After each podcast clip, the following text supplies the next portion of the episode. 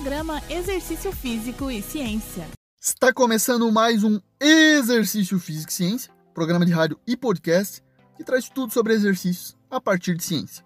Hoje temos um tema muito comum a todos nós, que é a dor na coluna lombar. Provavelmente todos já sentiram algum desconforto ou dor na região lombar após um longo tempo sentado ou em pé. Hoje trataremos da relação da dor lombar com exercícios físicos.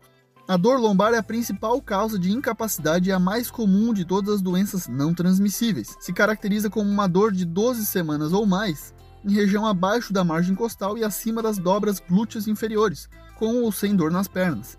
A dor lombar crônica representa cerca de 20% de todos os casos de dor lombar.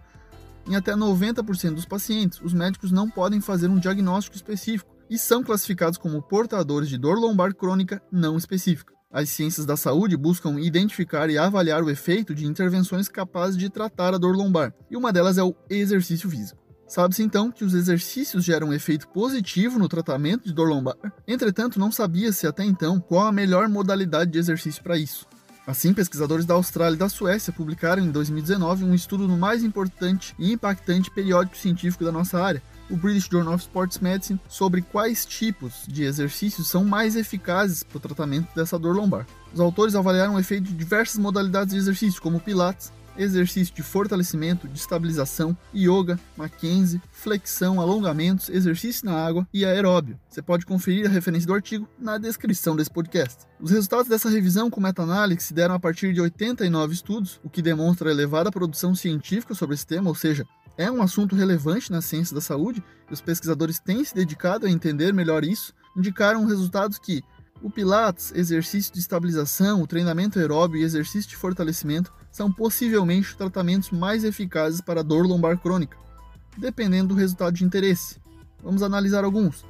O Pilates foi melhor para a dor, o treinamento de resistência aeróbio para a saúde mental e exercício de estabilização e controle motor para a função física.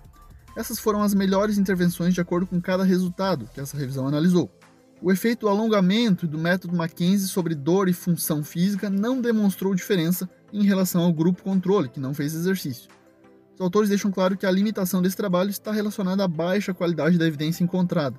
Esse estudo fornece evidências de que vários tipos de exercício são eficazes e podem ser utilizados nos programas de treinamento e de reabilitação para adultos com dor lombar, devido ao potencial para melhorar a dor, a função física, aumentar a força muscular e saúde mental.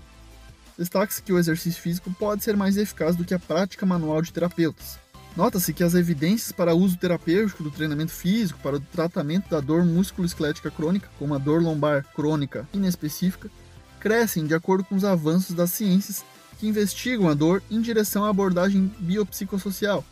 Essa é uma abordagem que considera sobretudo o paciente e suas necessidades, sendo a experiência da dor determinada pela interação dinâmica entre fatores biológicos, psicológicos e sociais. No ano passado foi publicado, também no British Journal of Sports Medicine, possivelmente esse, um dos periódicos mais citados aqui no nosso programa, um editorial abordando 10 fatos que as pessoas deveriam saber sobre dor nas costas, escrito por pesquisadores especialistas.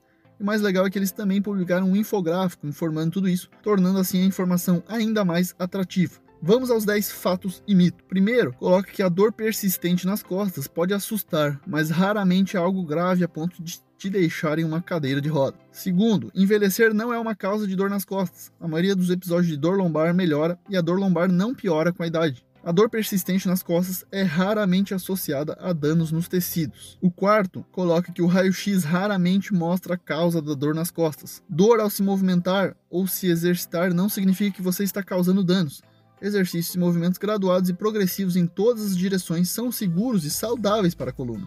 Dor nas costas não é causada por má postura. A postura da coluna durante sentar, levantar não prevê dor lombar ou sua persistência. Também não é causada pela fraqueza de músculos do core, embora seja bem importante manter os músculos do tronco forte, também é útil relaxá-los quando não forem necessários. O oitavo fato é que as costas não se desgastam com sobrecarga diária, pelo contrário, criam resiliência estrutural.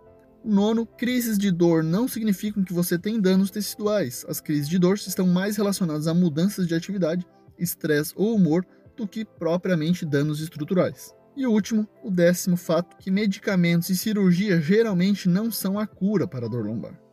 O tratamento eficaz da dor lombar é relativamente barato e seguro. Isso inclui educação centrada no paciente e que promove uma mentalidade positiva, e treinamento de pessoas para otimizar sua saúde física e mental, como praticar uma atividade física e exercício, atividades sociais e também ter hábitos saudáveis. Esse foi mais um Exercício Físico e Ciência. Lembrando que todos os nossos programas estão no Spotify e no Deezer. Um abraço e até a próxima.